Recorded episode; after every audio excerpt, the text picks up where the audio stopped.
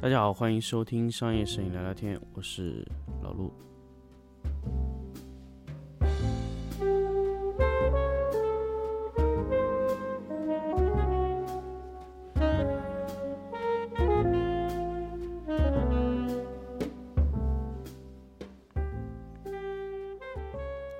欢迎大家继续收听新的一期商业摄影聊聊天。那么，其实。呃，大家发现其实我们经常是会在每隔两天会更新一期节目。其实，呃，那些都是老陆哎即兴的，是觉得想去聊一下，所以想跟大家去录的节目。其实基本上都是在一天或者说两天时间内去把它录制完成的。所以很多节目听起来是有前后关联性的。呃，并不是我 记性特别好，或者说我有一个。大纲，而是很多课，很多的节目呢，其实我是在一天内录完的，所以它本身就有承前启后的一个功能。那么，其实从录这期节目和前面一期节目的时候呢，其实相隔时间非常长，几乎有隔了一周多的时间，两周嘛，两周时间就是老陆几乎没有在电台录过任何节目。那么，其实都是靠一些存货给大家在呃。去更新节目，当然这个存货比较多嘛，在之前，那么所以这段时间呢，就是一直忙着，呃，公司里的一系列的事情，所以最近有人看说，哎，现在很有时间做直播啊，做课程啊，就是特别空的。虽然这个话说的听起来你有点，呃，让人很不爽，但是其实事实是这样的，因为老陆其实今年的计划本身是想说跟大家去做一下关于荔枝这些节目的一个。呃，直播，但是可能就不行啊！就现在的工作量啊，非常非常的大，包括双休日啊，因为这段时间几乎所有的工作已经把我的每一天每一分每一分每一秒都填满了，所以其实我现在录节目现在已经是呃晚上的十点四十分，但是我觉得，哎，突然觉得有一些东西想跟大家去分享，所以就做到。呃，麦克风前跟大家来分享一些我最近想跟大家说的一些，呃，比较糟心的事儿，当然也是比较烦心的事情吧。就是关于装修的事情，他可能大家知道，如果了解我的知道，其实我从呃这次疫情复工以后，就一直在忙这个呃装修的事情。那一个三千方到三千五百方的一个面积的一个两个楼层的这个。呃，摄影棚啊，就是花了两个多月的时间，包括建设、规划到施工完成到交付，基本上只有两个半月的时间，所以非常的忙啊，所以很多东西需要对接，很多东西需要确认啊，还有一些呢需要呃采购部门和一些需要行政部门去解决、去沟通，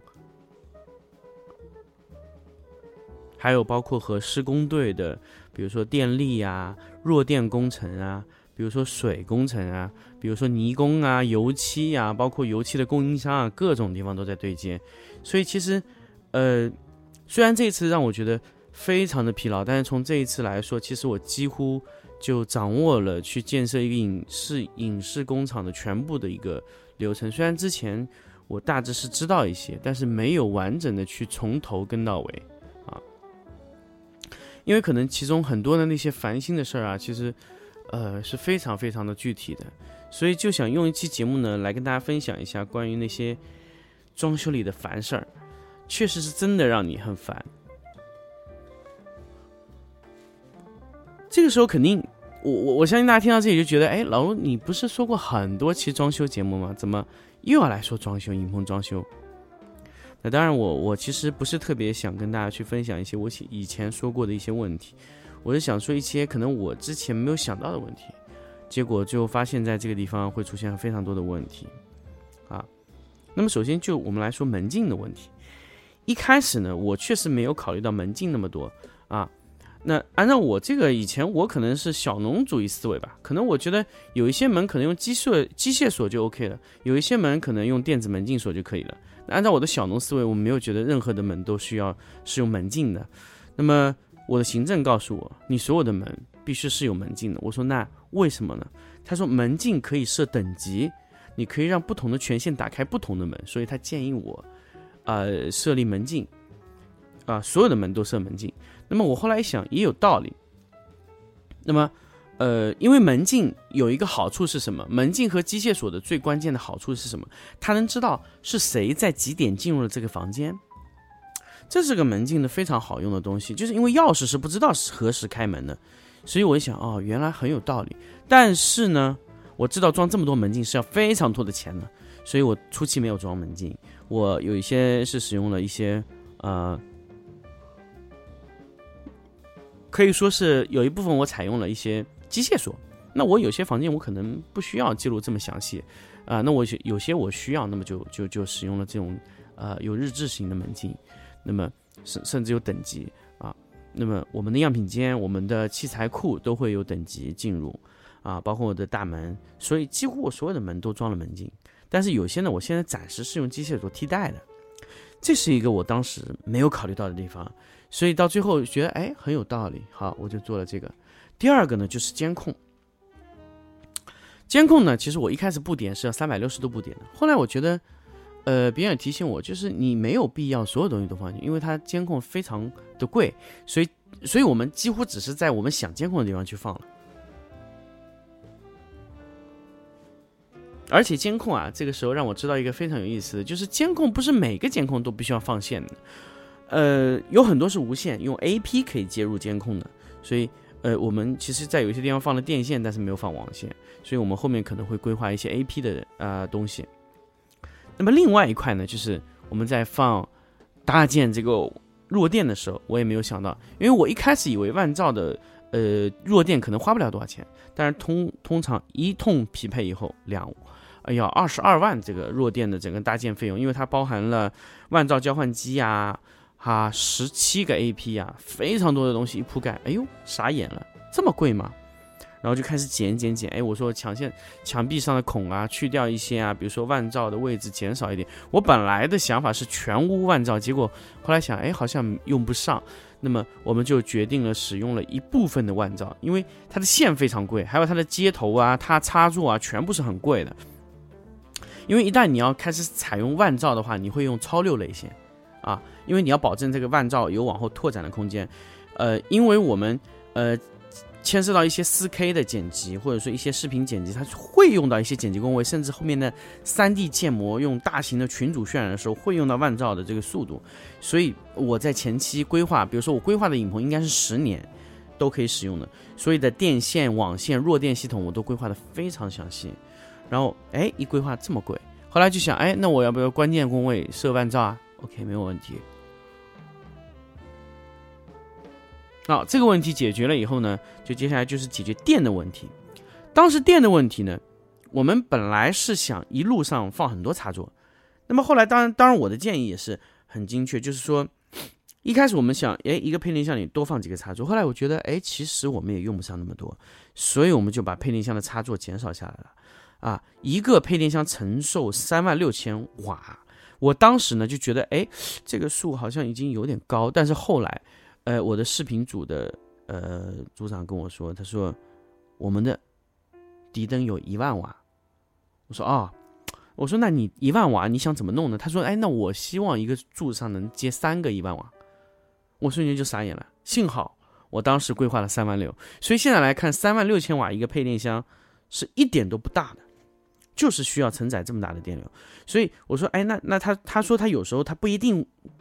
仅仅只用三万瓦嘛。我说，那那那我说，那其实我柱子和柱子之间八米左右会有两个嗯配电箱，是每个配电箱都能承受三万六千瓦啊，所以我给他的三十二安插头给迪灯流出的也就三个头，所以你仅仅只能插三个，你不能再插了，再插容易烧烧电线嘛。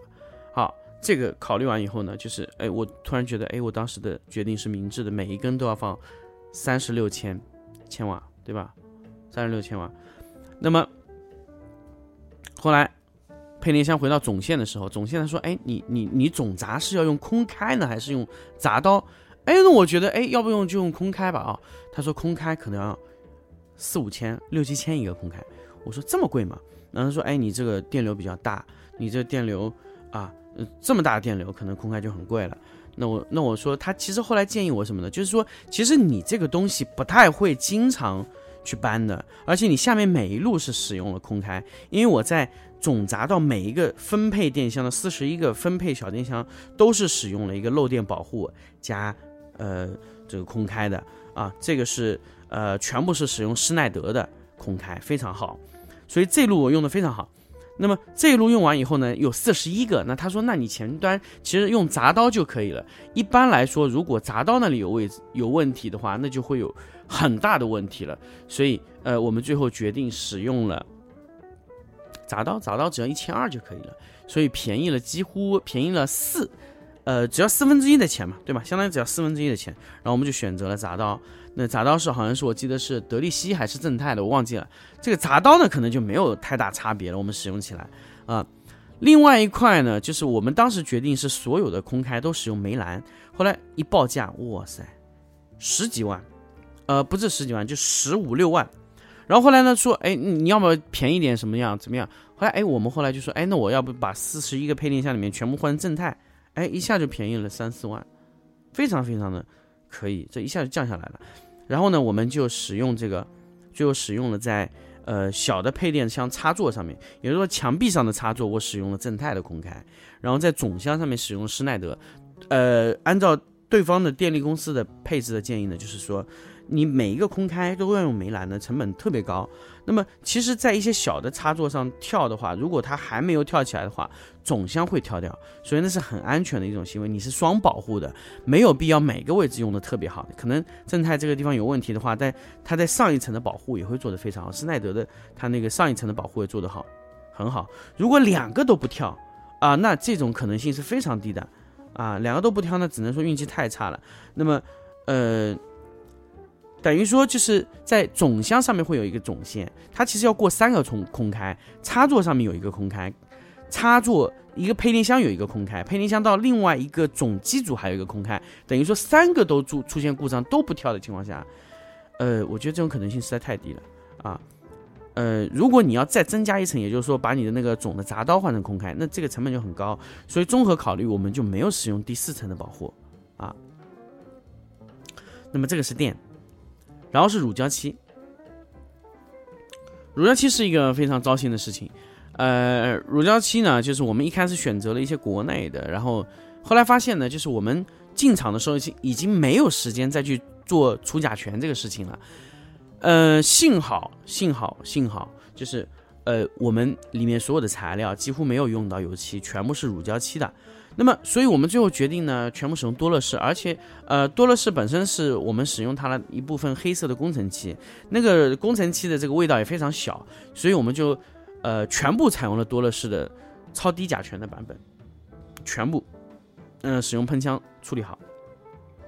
那么，在其实，在工期最后的阶段呢，其实处理这些东西是其实听真的挺烦心的，因为。他说两天要把所有的二十一个场景，包括顶面全部粉上完。他其实是用了非常多的工人去做。那么其实很多时候你没有办法看到确认，就是说你必须要每一个场景都确认啊，因为呃装修存在一个问题，比如说大部分的施工团队上去的时候，他没有办法保证就是今天和明天是同一个工人啊，他经常会更换，他可能。呃，今天增加几个人来去做这个事情，所以你每天都得跟他们去对接，说这个油漆刷在什么颜色上，什么什么墙上是用的什么颜色的油漆，所以这个是一个对接非常漫长的过程。所以我们在对接这个事情也做了非常多的工作，需要把呃每个都对接好啊。甚至后来我们发现一个什么呢？哎，橱柜的问题，橱柜是一个我们比较难解决的一个问题，因为橱柜是要整体定制嘛。所以其实我们到最后一刻才拿到图柜图纸，然后再装啊，各种类型的，就是非常的烦。因为我们每天看的都是各种图纸，比如说场景的图纸、立面的图纸、橱柜的图纸、门饰条的图纸，还有窗户，还有二楼的架空层，所有的图纸都在那个里面。我们每天都是看不同的图纸、不同的位置，甚至还有弱电的图纸，所以我们每天都在对不同的位置。所以你你需要每一个都对接。但是其实你说这个东西包给别人做可以吗？我觉得也没有问题。但是可能你最后搬进去的时候会有偏差，你会很失望，说哎怎么会是这样的？怎么会是那样子的？啊，当然装修没有办法个个如你满意，但是如果你不对接的话，不满意的东西会很多。所以装修是一个非常累、非常烦的事情。虽然你花了钱，你觉得可以稳稳的去接受一个这样的摄影棚，但是实际上是做不到的，啊，实际上是做不到，因为你需要对接多的东西非常多，只要你胆敢不对接，它的预算就可以直接上升百分之三十、百分之四十啊。那么整个摄影棚装修下来，其实我们的本身的预算是两百万，但是后来由于超啊，这边超一点，那边超一点，最后做到三百万将近，所以确实是一个非常非常糟心的事情啊。那幸好。公司有行政部门去核算这个价格，不然这个价格还会往上走，最后可能还属于在核算状态。但是我觉得像这样的一个三千平方的一个一个超大型的摄影工厂，那整个的装修，呃，两百多万是肯定是保底在那里的，而且是非常麻烦，因为我可能中间采用了非常多的玻璃啊这种其他的一些材质啊，那可能就就会贵很多。嗯，当然玻璃不是用在场景里面，跟大家解释一下，玻璃是是用在这个呃办公室，我让大部分的办公室透明化。那么为什么要让办公室透明化呢？第一，呃，可以让，呃，管理的领导，啊，可以直接看到整个摄影棚的情况，因为它是在二楼的状态，可以完全挑高拍，看到所有的情况，甚至它的可以解决几个场景的俯拍问题。所以我们在那个地方使用了全玻璃结构。那么还有一些位置呢，我们希望我们进门的时候可以让我们的客户看到我们的修图状态，甚至我们的人员状态，所以我们使用了。呃，大面积的透明玻璃啊，正向的方向全部是透明的。那么这个就是我们的嗯，整个影棚的规划的方向啊。那么到最后的时候呢，其实很多问题，我想跟大家说，强调最后一点。当然细节的问题我不想说太多，但是我一定要想跟大家说，越是到收尾的时候，越是容易出现问题。为什么呢？不是因为你对接出现问题，而是因为你的预算吃紧了。本来你两百万，你越来越接近的时候，你会发现，哎，我只有这么一点钱，但是。但是你的东西还没有搞定，所以这个时候你就容易非常削减预算。所以像我们最后一段时间呢，我们就在一些浴缸啊或者一些软装场景上面，就是呃浪费了非常多的时间去去去去纠结。就因为它本身可能就是贵了一些些，可以得到非常好的效果，所以我们在最后的时间，我们为了达到同等的效果，我们花了非常长时间去找。本来可能我们不需要去找那些事情，但是最后我们呃花了非常长的时间来去买那些浴缸啊。或者说更换了一些其他的一些配件啊，来达到我们的效果，这就是我们在最后呃做出的一部分的妥协啊。所以其实影棚在最后，其实我可以说，就是影棚在最后，你觉得哎这里有点不满意，那里有点不满意的原因，基本上就是妥协，妥协造成了最后的不满意。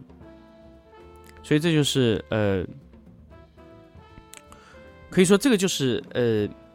最后的装修在最后环节，你们一定要碰到的一些问题，而且你需要去知道什么时候会出现问题，因为预算在吃紧的时候，你很多东西按照你原有的方向已经完成不了了，所以这个时候你就要吃紧预算，然后来去把这个东西完成掉。这个就是我们在做整个影棚的规划的时候的每一个环节需要做的事情。当然也是一算一期吐槽节目吧，因为确实非常非常的疲劳，因为每天。呃，我到家吃完饭啊，然后坐下来，想跟大家去说点东西的时候，基本已经是十点半以后的事情。所以基本上大家听到的节目，基本上都是属于在深夜录制。其实，其实大家也都知道为什么，呃，商业摄影聊聊天，呃，有时候录节目很安静，什么背景音乐都没有，基本上都是处于在夜间录制的，所以非常非常的安静，而且。呃，我这个人是属于在夜晚比较亢奋的，所以我在夜晚比较会去说比较多的话。那可能白天的话，可能，呃，我更加保持于一种工作的状态，可能不是这种很放松的形式去跟大家说。好，那么关于这一期，呃，装修的那点烦心事儿啊，就跟大家说到这里，我们下期再聊点别的。